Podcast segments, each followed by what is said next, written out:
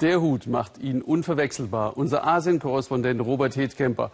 Nun verabschiedet er sich in den Ruhestand, aber nicht ohne vorher noch ein Geheimnis zu lüften, warum man in Myanmar ungestraft Tauben füttern darf. Tauben. In Myanmar gehören sie zum Straßenbild, ebenso wie die vielen goldenen Tempel im ganzen Land.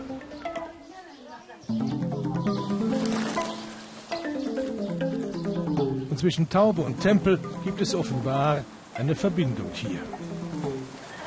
Wann immer man in Myanmar in die Nähe eines buddhistischen Tempels kommt, findet man viele Tauben, Tausende von Tauben, die dort auch gefüttert werden. Warum ist das eigentlich so? Wir wollten es wissen.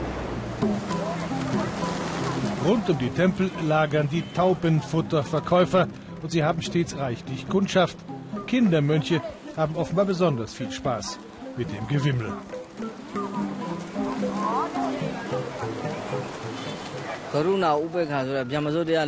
Für Buddhisten sind auch Tiere beseelte Lebewesen, sagt der Mönch Unyana Tazar aus Yangon. Und die Tauben wissen, dass man ihnen in der Nähe eines Tempels nichts tun wird. Sie sind hier sicher.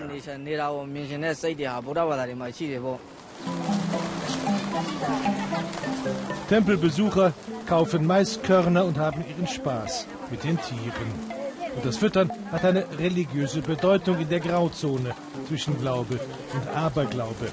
Gute Taten sichern, davon sind die meisten Menschen in Myanmar fest überzeugt, gute Aussichten nach dem Tode, bei der Wiedergeburt als Tier oder Mensch.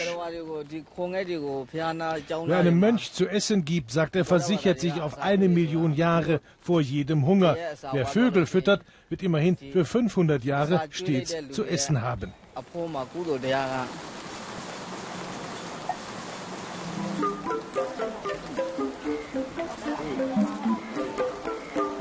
Zur Sicherheit kaufe ich gleich zwei Blechbüchsen Mais, um damit das graue Gewimmel anzulocken.